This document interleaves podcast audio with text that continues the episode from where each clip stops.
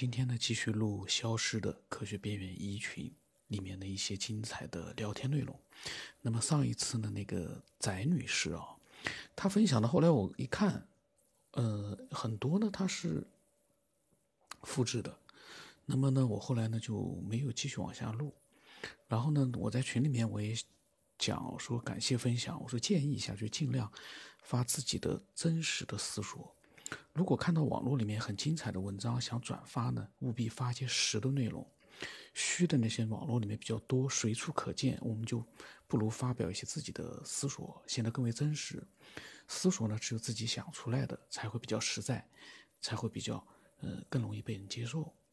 然后这个时候呢，巨婴呢，他呢发表了一个，他说最近读了复旦大学零八年出版的《人体特异功能的实验研究与诱发训练》修订版。是复旦大学电子工程系人体科信息科学研究组二十世纪八十年代末到九十年代初的有代表性的论文汇编集。他呢是这样啊，他呢是看了那个书之后，因为巨婴的总结能力非常强。打比方，他看到一本书之后呢，他可以用他自己的一个组织把里面的重点全部都划出来，然后呢把它呃很条理的把它给嗯。整理出来之后呢，做一个分享。这个呢，就跟单纯的复制是不一样的，因为他的这个整理呢，是把他觉得，嗯，比较主要的东西呢，表传达给我们没有看过那本书的人。那这个呢，就是，嗯，由于他呢，是因为，呃，语言表达的这样的一个。准确度非常高，所以说呢，他能够做这件事。呃，这其实这样的这个总总结啊，把一本书，比如说用自己的一个看完了之后，他的一个理解和了解，把它重新呃再加工一下，嗯，精炼了、浓缩了之后呢，分享出来，其实一般的人很难去做到。因为为什么？其实以前我曾经有过一个计划。但那个计划我就不说了，就是说也是个浓缩性的一个计划，但是呢后来发现太难了。你要去浓缩的话，你要花很多时间，因为你没有一个强大的一个呃语言的一个描述表达能力很难。那么巨婴呢可以，他说呢这本汇编集呢，呃所集的论文详细描述了有关思维传感、特异制动实验的设计。过程、结果和理论分析，以及诱发训练的员工反馈和观察结论等。此对主要内容进行简要摘编整理，分享如下。他把主要内容简要的摘编整理分享了给我们。然后他呢，嗯，分享的内容他都是经过仔细的一个检查。有的时候分享过来之后，他发现有错别字，他都会特别的。要再发一，再提醒一下，就是哪一个字错了。这篇文章里面不知道有没有啊，我们反正先把他的这个分享，我们先快速的念一遍啊。那么第一个思维传感，一受试人员是在二十岁左右，初中文化程度，经诱发已经具有特异功能，经过短期的思维传感训练，具备思维传感的特异功能。二呢，实验内容。发送者与接收者保持一定的距离，数十米至数百公里的。天哪，数百公里！这个我觉得，当然老金以前也讲过一个高中生啊，他有这样的一个特异功能。他说，发送者和接收者保持一定的距离，数十米至数百公里的物理性隔绝。发送者以意念发送写在纸上的传输信息，简称式样。接收者等待并接收信息。三呢，实验中发现。感知过程中，发送者和接收者都需在额前闪现出屏幕，传递才能实现。一，这个第三点的第一小点，就是实验中了啊。说，屏幕出现前有一个特异路径阶段，外界好像声音被隔绝，眼睛能看见周围的东西，脑子糊糊的，身体好像漂浮，有一种说不出来的难过的感觉。二，屏幕是长方形，白色或者光亮，约小人书大小，就是六十四分之一开那么大。小人书啊，就比巴掌大一点。就这个屏幕在他额前是个虚拟的，应该是。然后呢，多半是从左向右闪，传输的数字或文字一个个相继出现，也有一起闪出的，比如词组。这难道是一个意念电脑吗？三、屏幕显示时间不长，不易表现出动态。特异制动过程当中呢，特异制动者额前也闪出了屏幕。然后第四大点，实验还发现：一、发送是全方位的，无论谁都可以收到，但接收具有针对性，接收者必须在实验之前知道发送者是谁。二、思维传感过程不会发生相互的干扰。三、一般的电磁屏蔽对其无影响。四、近距离传输中收发时差从几秒至几分钟不等，远距离的话呢，就数百公里的话，传输出现了明显时差，即发送时间和接收时间相距数小时或者二十多小时，但时差与传输距离之间没有发现规律性的联系。第五点，受试者心情愉快、精神饱满时，实验较快，成功率高。女性的受试者生理期期间实验成功率低，实验后受试者往往感到疲倦，有时候头痛。第五大点，实验结果表明，信息就是即使是文字啊，本质上以彩色图像形式传输，就说就算是文字，它也是以彩色图像信息传输。发送者和接收者可以不理解、不认识式样上的信息内容，比如说外文，加大信息量，就是达到数十个文字这样的一个大信息量呢。这个时候呢，也无差错。然后接收者听到的声音无法通过屏幕传递，但少数实验中，信息发送者发送的是所听到的声音的文字表达。传感过程当中呢，信息发送者和接收者额前都出现表达听到的声音的文字，本质上仍然是视觉信息。七、实验者的探讨。那么发送者大脑闪出屏幕，同时产生一种特异辐射。信息通过特异接收系统进入接收者的大脑存储记忆系统，之后呢，信息处理直至屏幕闪出的过程与发送者相似。远距离的实验当中呢，接收者在人为规定时限内努努力的进入特异路特异路径状态，但未闪出屏幕。但不排除人体存在某种特异感受器，将信息储存进大脑，以后接收者再次主动入境，可以把存储的该特异信息取出。由于大脑的存储记忆作用，因此呢，远距离传输中存在允许存在较长的时长。二，特异自动，这个是第二大点啊。第一大点是指是讲的是思维传感。那么现在呢，讲的是特异制动。特异制动的第一点就是实验内容呢是思维写字、捏橡皮泥、弯曲牵牵丝，也就是说，刚才那个是接收信息，这个呢就等于说是用特异功能来制造一些就是呃动态的一些行为，它是一些行为性的特异了。就说，呃，那么受试者与受试物体之间确实发生了相互作用。但是肉眼观察不到这个过程。比如说啊，写字的受试者用思维在被复写纸包住的白纸上写字，打开暗盒后，发现笔芯沾上了复写纸的颜料，橡皮泥上留有受试者的指纹和手套的条纹。弯曲铅丝者，铅就是把那个铅丝铅丝啊，把它弯曲的人手上呢。沾上了铅丝上涂抹的印泥等等。三、实验中设置的光电感应设备、机械天平、热天平、压电晶体等均未观测到制动过程，即未检测到有外力的作用。就说他们这样的一些行为啊，就说不像我们是看得到或者怎么样具体行为，它是没有任何的外力作用，但这件事发生了。就说复写纸包住的白纸上面写了字了，而且这个字。所用到用到的笔芯，也就是说，这个很神奇啊。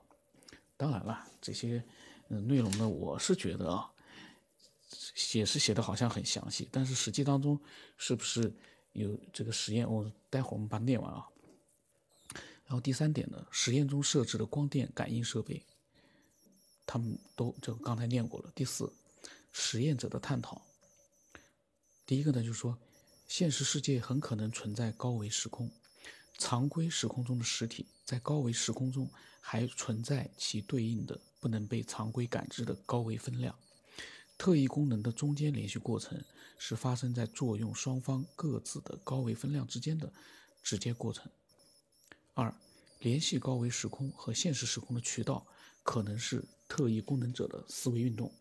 正常功能和特异功能都是人的大脑所固有的功能，人们只是习于运用前者，后者通常受抑制。多了个卡啊！三，特异功能者做不同的特异动作时，进入层次不同的激发态，发出不同波频的意念波，与被作用物体的物质波发生共振时，被作用的凝聚态物质本来弥散程度很小的物质波会大大加强，产生结果。那第三大点啊，光学现象实验。那么第一。受试者辨识图像和意念制动时，试样周围伴随有电磁电磁波的可见光，频率覆盖全部可见光谱，并有折射、反射、偏振等现象。第二，未知信息载体的能量发射面很广，感光范围达到了三百零五毫米乘以两百五十四毫米的原子大小。但分布不均匀。三，受试者用意念辨认文字式样时，是一笔一画的，或者是局部的相继反复闪出，最终感觉到完整图像。在黑暗环境下用意念认字，往往不能成功。也就是说啊，黑暗的环境下面，他也不能用意念去认识到那个字，也能。就是和光线有关系喽。然后呢，第四，单色光照明环境下的实验结果表明，环境中的可见光直接或间接参与了特异感知作用。第五，在暗室中弯曲铅丝、写字、取纸条，感光材料不产生曝光现象，光敏探头也无脉冲反应，表明可见光是间接参与特异过程。然后第四大大点啊是诱发训练，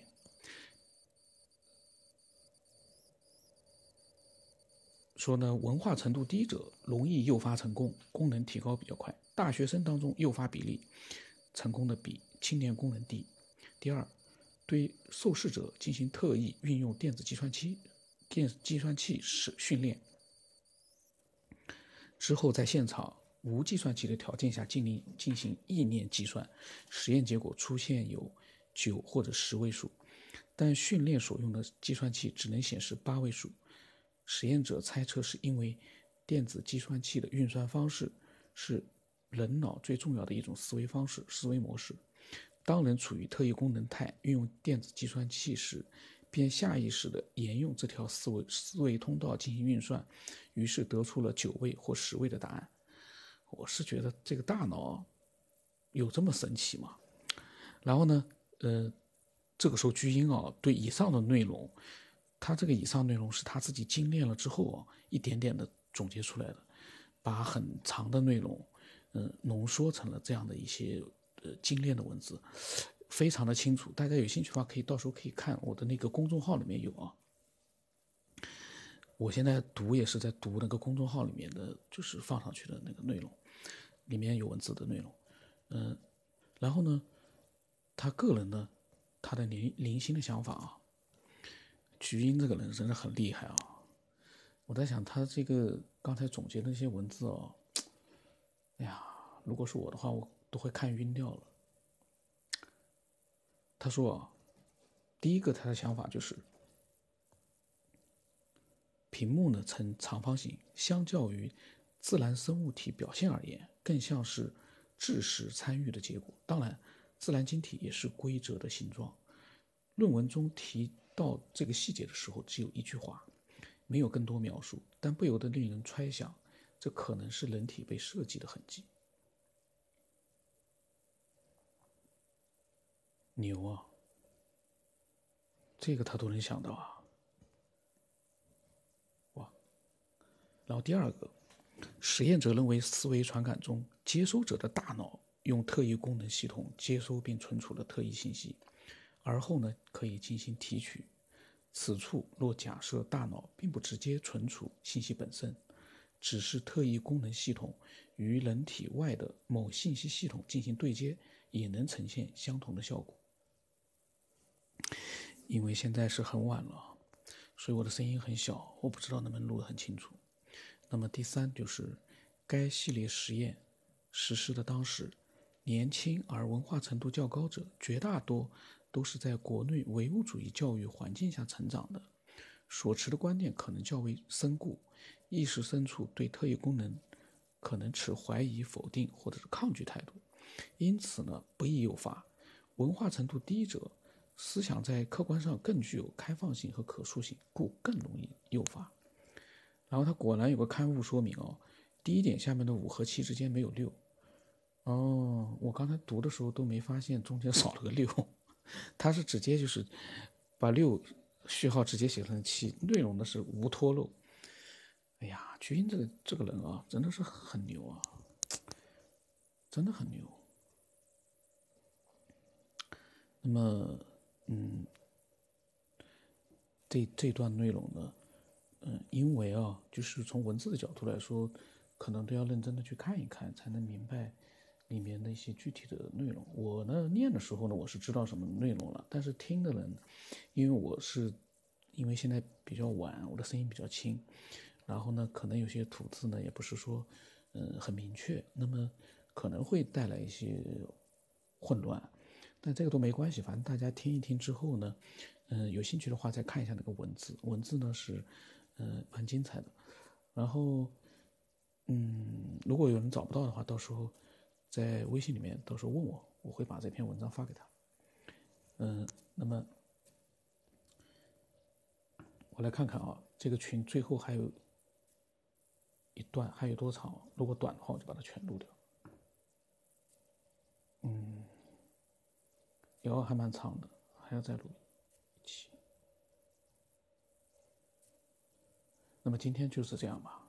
嗯，就是军的这个内容，因为这段内容呢。嗯，我呢，为什么就是说，有的时候我会说，对一些爱好者说说，哎呦，不要复制，因为有的复制呢是比较就是，嗯，常见的内容的，大家就是在网络里面看了好多遍，我们去复制过来再看一遍的就意义不大。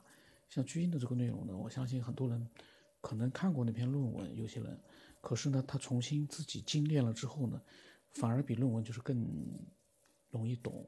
看清、看明白，而且也不浪费时间。为什么我很，就是说，嗯，很欣赏就是这种精炼化的内容？因为有的时候啊，一本书有一百页，但是像居英这样的人，可以把它变成一一千个字，把它全部就准确的把它给精炼化了。我们看完这一千个字，说句实话，那本书可以不用看了。那这个时候可能有的人较真了，说：“那你这个录音里面全是废话，你那个录音有的时候录个半个小时，里面其实两句话就能把它结束掉，这个呢是两码事。看书呢很伤眼睛，很伤神；录音呢，我们是把它当成是一个休闲，再加上一个兴趣思索，那种是一个有一个这个呃很放松，然后呢又能够被代入感比较强的这样的一个状态，所以呢。”这个呢和刚才我说的那个把书的内容精炼了是不一样的啊。当然，有的人硬要这么说，那我也只能说，那以后你就看个题目，你就不要看听内容了，这也挺好。比如说一千期的这个节目，你就看个一千期的题目，其实也差不多了。里面其实我的废话太多了，所以，我刚才一说到这个事儿呢，我就想到了我的节目，但是呢，里面是有本质区别的，呃。今天就这样吧。今天的内容我觉得，嗯，应该是很有意思的。